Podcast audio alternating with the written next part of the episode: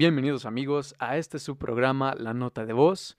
Yo soy Víctor Daniel Pacheco y estoy muy emocionado por compartir este, se podría decir, episodio piloto, este primer programa, primer podcast en realidad que yo hago o que les comparto de mi parte.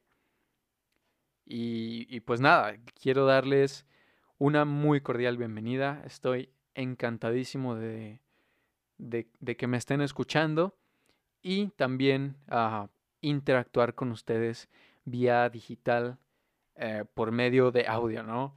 Eh, de nuevo, estoy muy emocionado ya que eh, pienso que podemos lograr algo interesante en este espacio. Y pues bueno, quiero empezar introduciendo el programa o presentando el programa. ¿Qué es la nota de voz? La nota de voz primeramente es un espacio pensado para que haya, para darle voz a temas que no se ven tan seguido o temas que son de vez en cuando opacados por otros temas ah, más grandes o tomas, temas a los que no se le da mucha importancia. ¿De qué vamos a hablar? Vamos a hablar sobre cine, vamos a hablar sobre música, sobre temas cotidianos, en realidad vamos a hablar sobre anécdotas. De vez en cuando eh, tendremos algunos invitados para que nos estén acompañando y nos cuenten también un poquito de sus experiencias conforme a los temas que vayamos a tratar durante los programas. ¿De qué trata? Pues bueno, eh, como les digo, este es un espacio para darle voz a, estos a esta gente y para darle voz al locutor o al radio escucha también. Me interesaría que ustedes como radio escuchas interactúen conmigo por medio de, de, de correos o que me manden algún Twitter por ahí, incluso por Facebook. Todavía no tenemos redes sociales en Facebook, pero como les digo, este es el episodio piloto y pues bueno, vamos a ver cómo se desarrolla y si agarra mucho, si veo que funciona, podemos hacernos ah, más redes sociales, ya sean Facebook, Instagram, etcétera, ¿no? Pero por lo pronto ah, tenemos ahí em, el Twitter, arroba vdpachecog, ahí me pueden contactar. Y de nuevo, muchas gracias por estar sintonizando. ¿Qué vamos a hacer durante el programa? Bueno, como les digo, vamos a tocar temas de interés común. En este caso ya les platicaré el tema de hoy.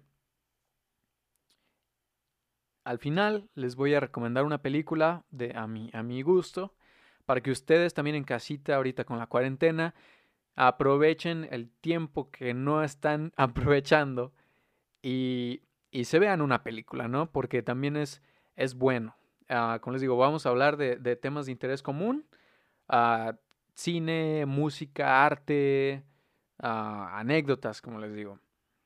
Y pues bueno, también me gustaría dedicarle un tiempo a músicos locales. Así que si ustedes conocen alguna banda, algún artista que se quiera dar a conocer y no es muy conocido, aquí le podemos dedicar un espacio a esos artistas que se quieren, que quieren empezar a abrirse vuelo con, Ah, con, con, los radioescuchas, ¿no? Así que, como les digo, si ustedes conocen alguna banda o tienen una banda y quieren que se transmita en el programa, por favor contáctenme por medio de, mi red social que vamos a estar usando. Como les digo, es Twitter, arroba vdpachecog. Y pues bueno, eso es la introducción de la nota de voz.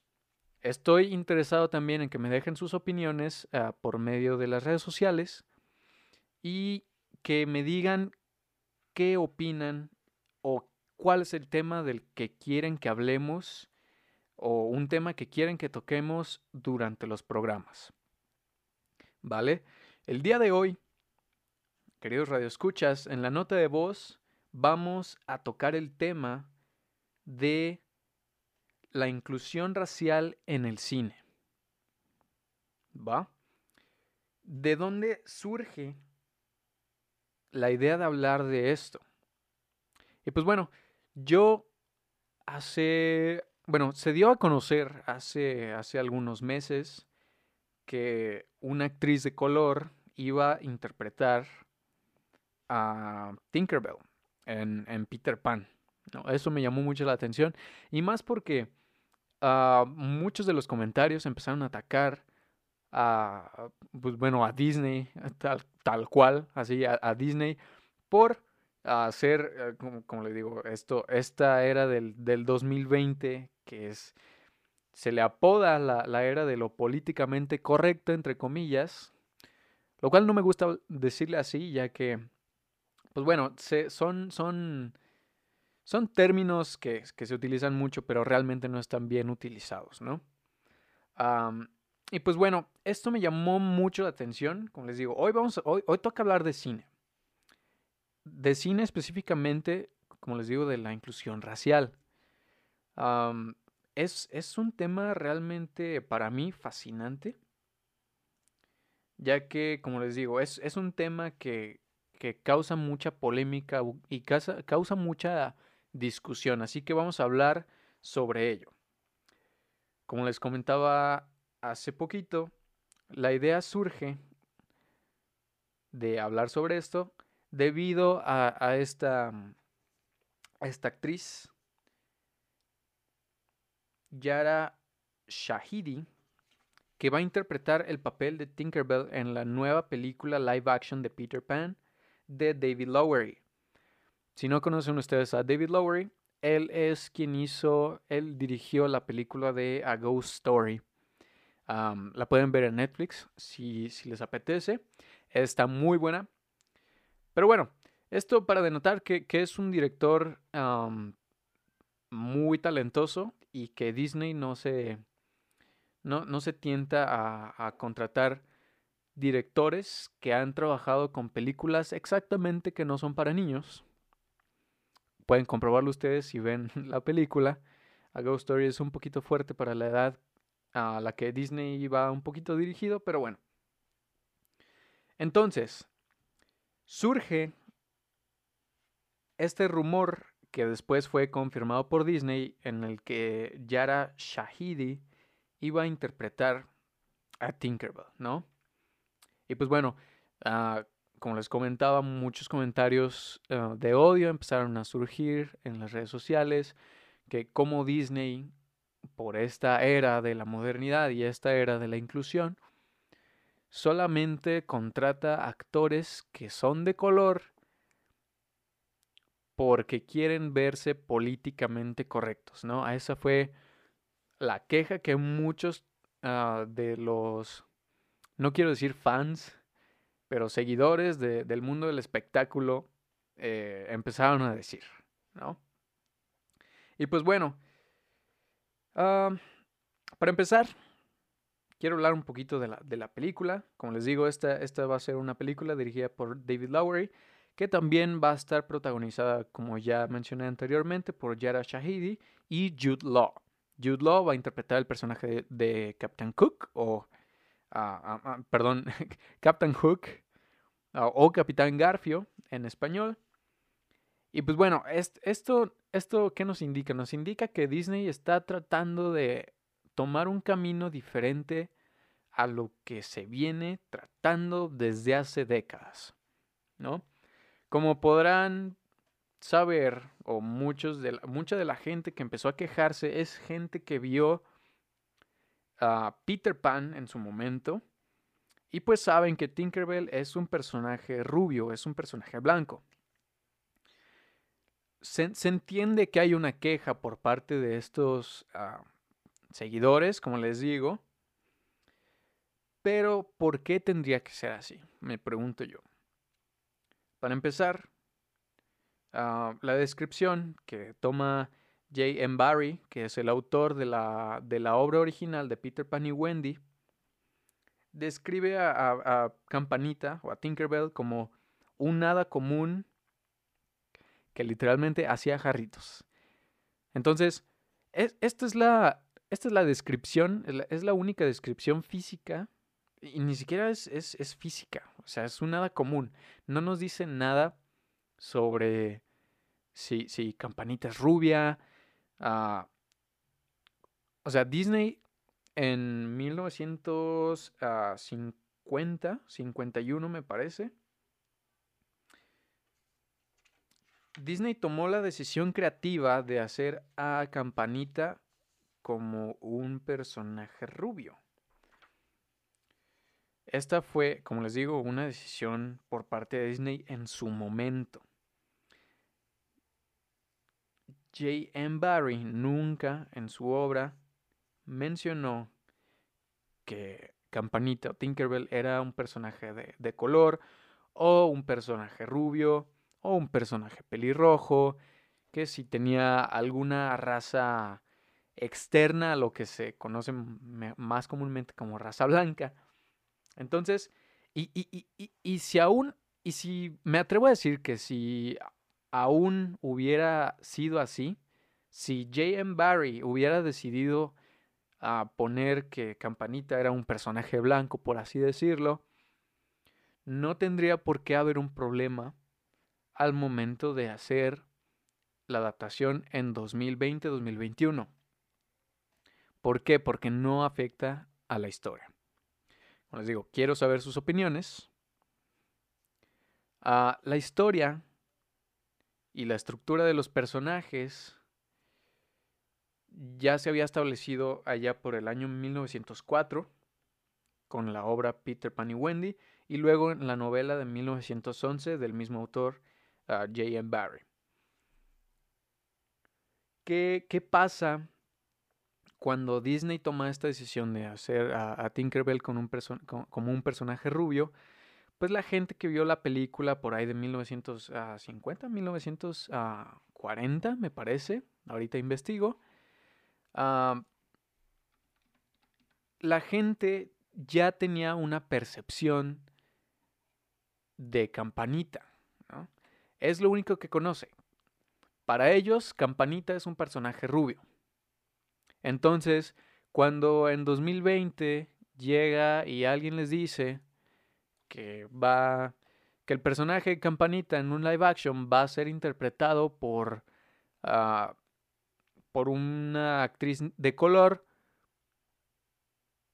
pues la gente se ofende. Como les digo, esto no tiene por qué ser así.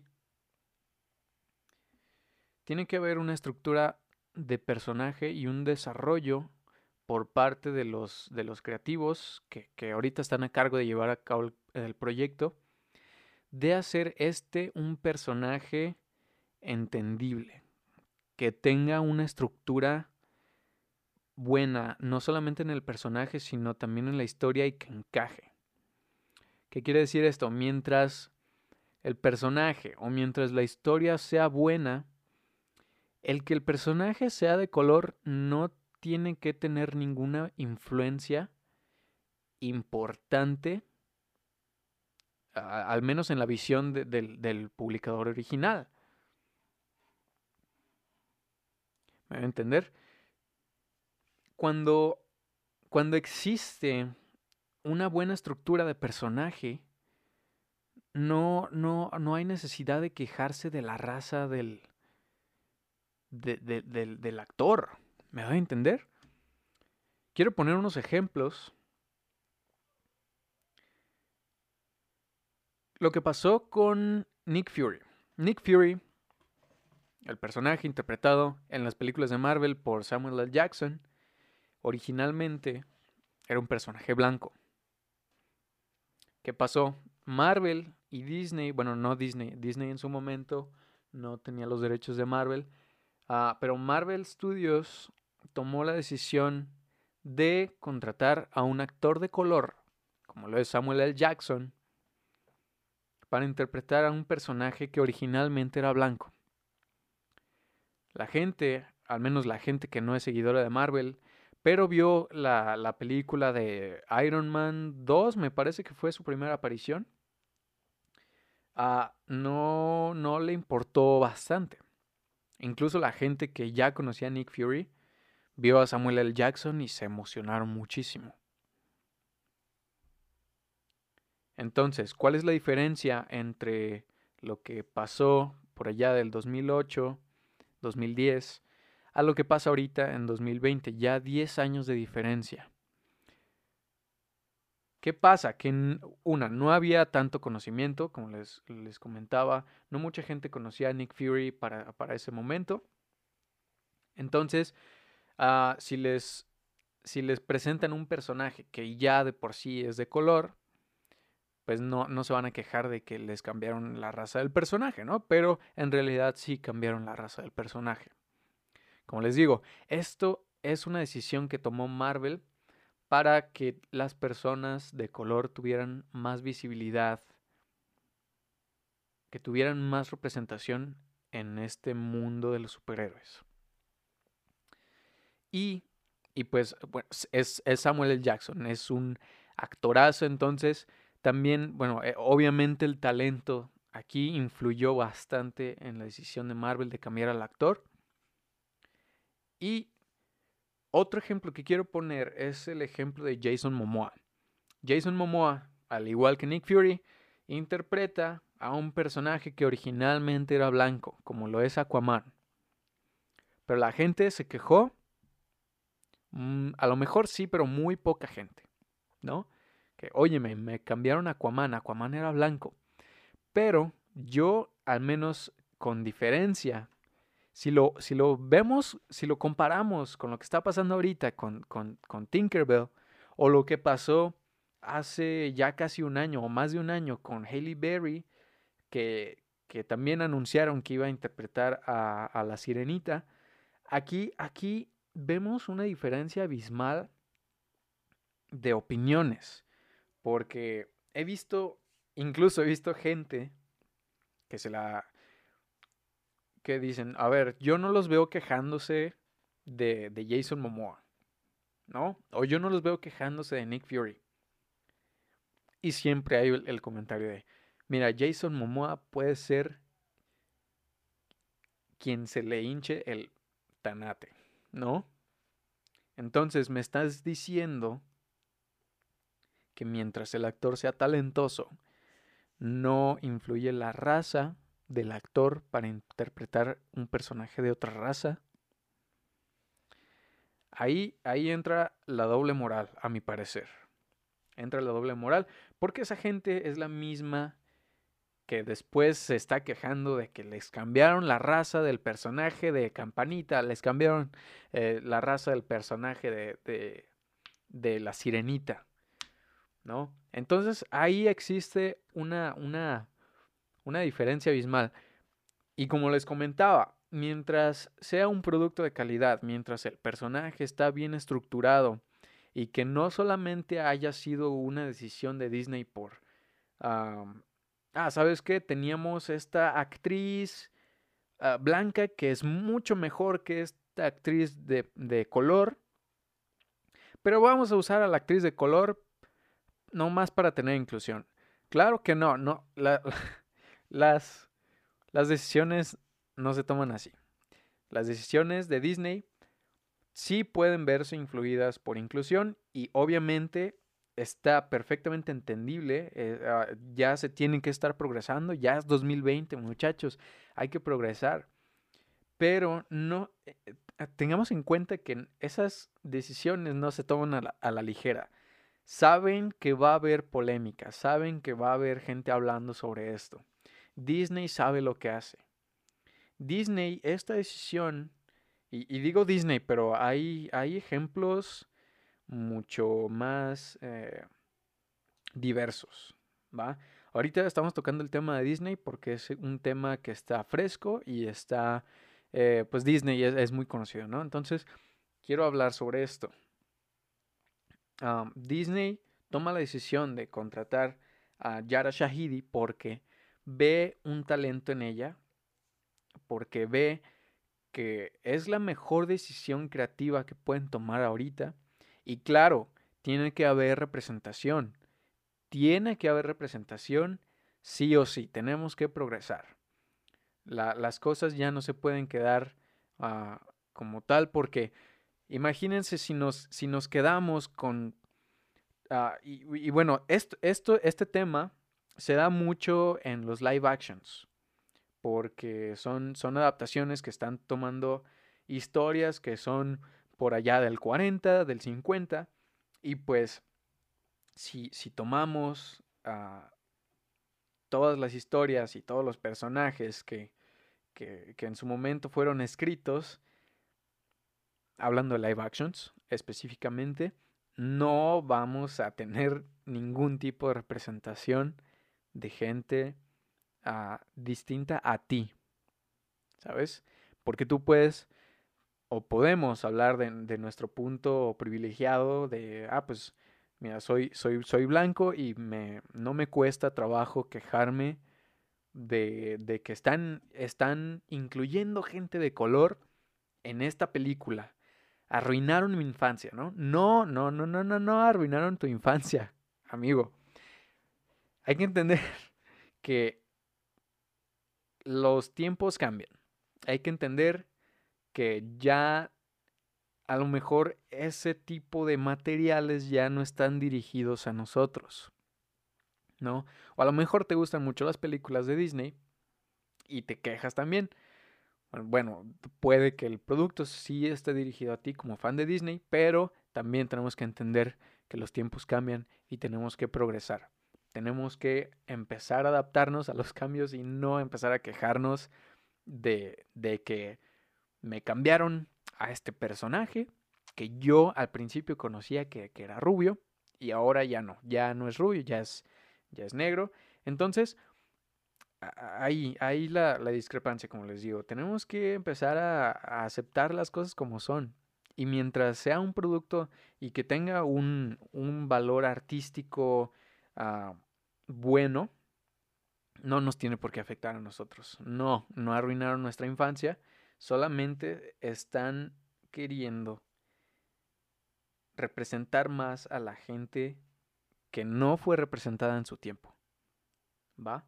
Entonces, y pues bueno, esto, esto se da mucho en, en Estados Unidos, ya que, pues como ustedes saben, en Estados Unidos este tema de, del racismo y este tema de, de la gente de color, pues en su, en su momento generó mucha polémica y fue, es un tema, es un tema delicado, ¿no?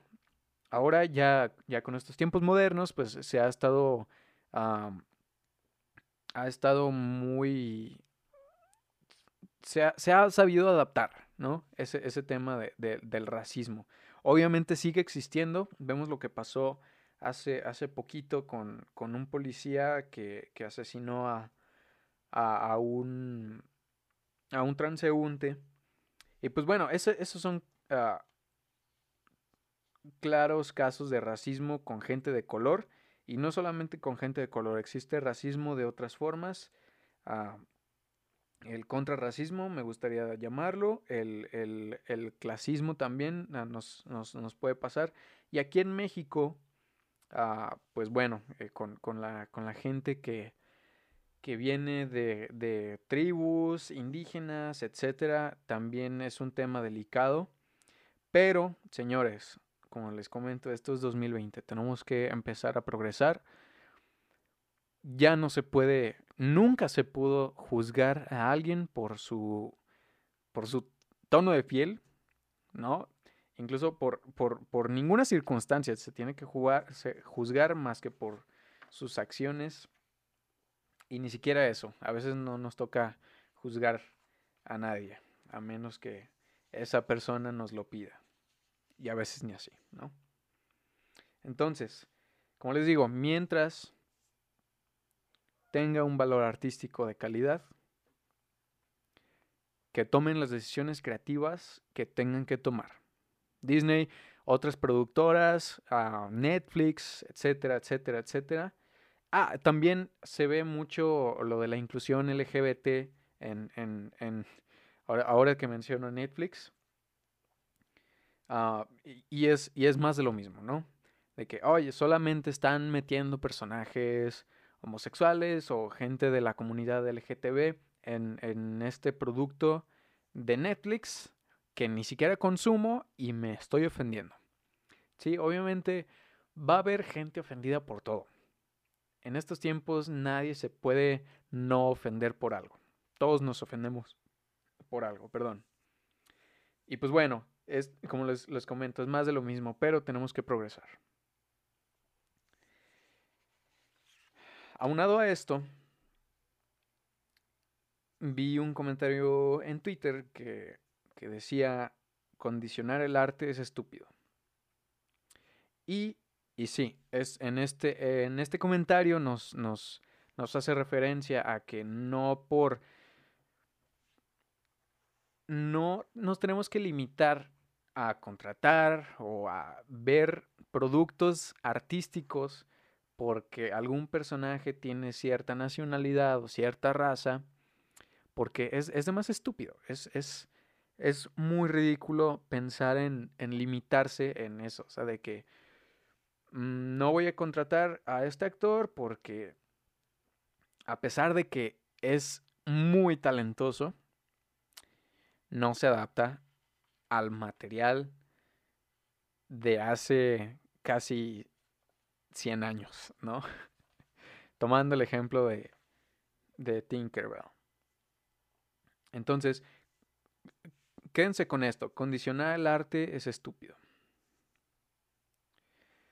Otra cosa, otro tema que quiero tocar sobre este, sobre este tema de, de la inclusión racial en el cine es los Óscares. Los Óscares hace, hace algunos meses, me gustaría decir, puso y, lo, publicó, la academia va a empezar a poner algunas reglas, algunos, ah, ah, algunas condiciones para que las películas que sean dirigidas o, que son que quieran ser nominadas a mejor película tienen que incluir ah, algún tipo de, de, inclusión. Vaya. Entonces, ¿qué, qué, nos dice aquí?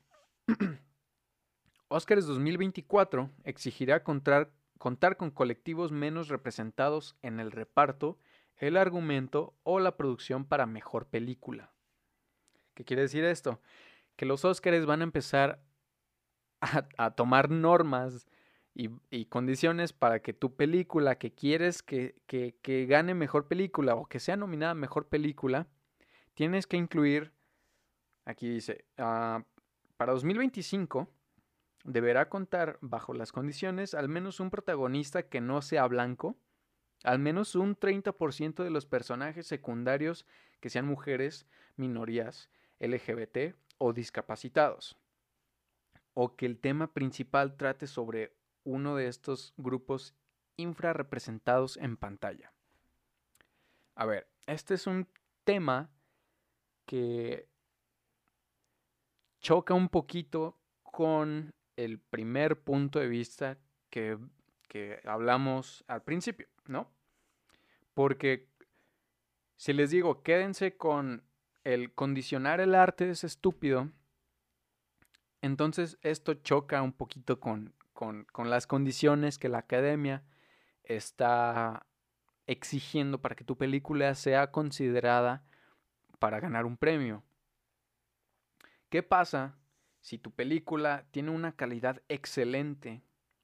Si tu script es, es perfecto, si tu script es mm, lo, lo, mejor hecho por el ser humano, pero pasa que, que no incluiste al menos el 30% de tus personajes secundarios como mujer, minoría LGBT o discapacitados, o, ninguno de tus personajes es de color, ¿qué va a pasar? La, academia no te va a considerar para un premio. Y esto choca un poquito con, con este tema de condicionar el arte es estúpido, porque tiene, o sea, quiero saber sus opiniones. Mi opinión es sí es importante la inclusión, tiene que haber representación de todos estos grupos en la academia, en los Óscares y en otro tipo de, premios reconocidos. Pero ¿por qué, ¿por qué está haciendo esto los Óscares o la academia? Pues bueno, esto es debido a que se quieren globalizar y quieren convertirse en una institución internacional, ¿no? ah, vemos el año pasado que John, bueno, ganó Parasite, John Bong-Hu, me parece que es el director, que los Oscars desde ahí, o desde casi 2014, ya están tratando de, de hacer una inclusión más amplia a sus premios debido a que por esos tiempos, por 2014, hubo, hubo ahí una controversia sobre que todos los actores y todos los creadores nominados eran blancos, etcétera, etcétera. Entonces hubo, hubo cierta polémica ahí. Y es entendible que los Óscares, queriendo convertirse en una institución internacional o globalizarse, quieran a empezar a tener inclusión, porque esto, esto va a generar más visibilidad. Quieras o no, en Corea, después de que ganó Parasite, Corea va a estar más al pendiente de los Oscars. Entonces, ¿qué pasa si esto lo aplican a, no solamente a Corea, sino a todos los países del mundo? Ya había estado pasando con México. México, uh, los, los, últimos años, los, los, directores que han sido ganadores de, los Oscars en los últimos cinco años, uh, pues vemos que González Iñárritu, ah, Del Toro y Cuarón ganaron varios premios. Esto tomando la internacionalidad, pero ellos hicieron películas hechas en Estados Unidos. Esta película que ganó el Oscar a Mejor Película fue hecha, producida, dirigida en Corea. Esto empieza a tomar visibilidad por parte de ellos. Y pues bueno, se, ve la inclusión que quiere, ah, que quiere tomar la academia. Y esto no quiere decir que, que Parasite ganó eh, por el simple hecho de, ser coreana. No, claro que no. Porque si ustedes ven la película, realmente está bien hecha, bien estructurada. Y a mi parecer sí merecía el Oscar. Pero bueno, volvemos un poquito a estas condiciones que quiere que, la academia consideren todos los creadores, todos los realizadores de productos audiovisuales para que su producto sea considerado para un Oscar. En este caso, a mejor película. No sé, desconozco si, esto aplica también para documentales, cortometrajes, a película animada, etcétera, etcétera. Pero aquí ya está, ya está exigiendo. Si tu película no tiene esto, no puede ser considerada para ganar mejor película. ¿No? A pesar de que tu película sea mejor, mejor que las que tenemos aquí, no incluiste esto de aquí. Entonces, ah, como, como, les comentaba, eh, es, es importante que haya una inclusión, sí, pero a mi parecer debería haber una mejor manera, Porque, bueno, con, estas condiciones no dudo que, sí, va a haber inclusión, porque las, productoras y los creadores se van a tener que adaptar a, estos cambios, los cuales son, son, buenos realmente. La academia quiere, ah, por medio de esto, tener más visibilidad y ser más inclusivo. Esto como les digo, esto no es malo, esto no es necesariamente malo, solamente quieren globalizarse y quieren también darle oportunidad a que los, los, representados o los... la gente menos representada en, en la gran pantalla sea representada como debe de ser. Y esta es una, una solución que, la Academia los Óscares ah, pudieron encontrar.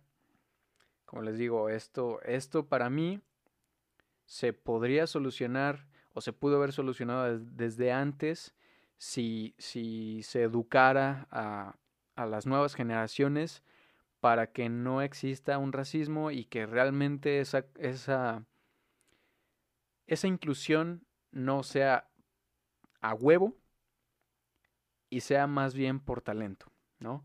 Porque existe talento en, en todas las razas, en todas las nacionalidades. Y, se, quieren, se quieren incluir. Existen. Solamente hay que darles la oportunidad. Pero se, puede dar a entender que como que es muy a huevo, ¿no? No sé qué opinan ustedes. Me gustaría saber sus, sus puntos de vista en, mis redes sociales, como les comentaba. Es arroba vdpacheco en Twitter. Y, y pues bueno, eso, eso es el tema del que, del que hablamos el día de hoy. La inclusión racial en el cine y en la TV, como hablamos también un poquito de Netflix. Entonces, en conclusión, ¿qué tenemos de conclusión? ¿Debe haber más inclusión en el cine? Sí. Tenemos que molestarnos de que me cambiaron el color de un personaje que yo conocía de niño y arruinaron mi infancia. Ah, no nos tenemos que molestar por eso mientras sea un producto de calidad y la decisión que tomó la productora o, el equipo creativo haya sido meramente por talento, adelante. Yo feliz de que haya más representación de culturas diferentes, culturas indígenas, cultura negra, cultura variada, ¿no? Porque necesitan y, y solamente lo que se ve hoy en día es, es, se está volviendo un poquito eh, repetitivo. Entonces tenemos que también empezar a buscar maneras de contar historias de otras culturas y que haya representación de estos grupos ah, que no fueron representados en su momento. Entonces, pues esa fue, esa fue para mí la inclusión racial en el cine. Como les comento, déjenme saber en los comentarios cuál es su opinión, me gustaría conocerla.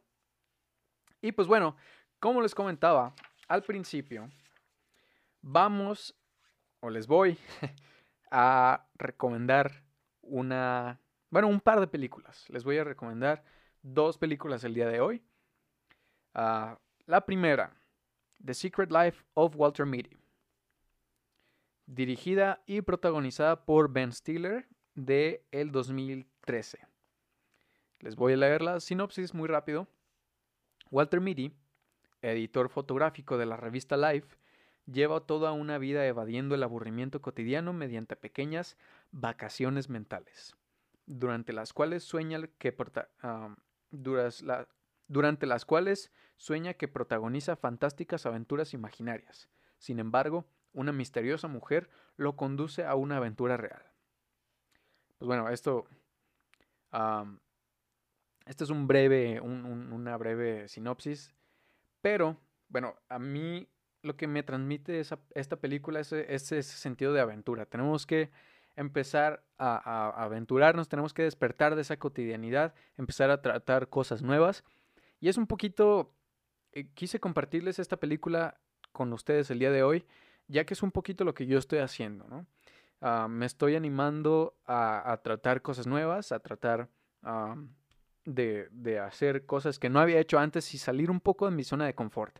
Entonces, si tú quieres ver una película que te motive a salir de tu zona de confort y, que te motive a, superarte como, como persona, no, solo como persona, porque es, es bueno, trata sobre este, este hombre que, vive como Godín, eh, su vida es muy aburrida realmente.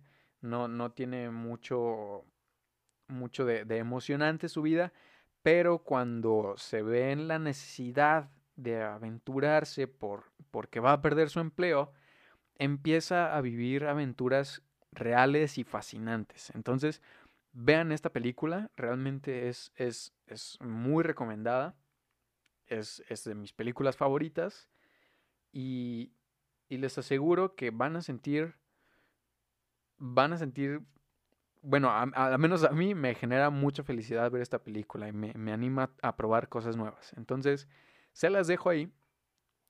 Les repito, La vida secreta de Walter Mitty o The Secret Life of Walter Mitty, ¿va?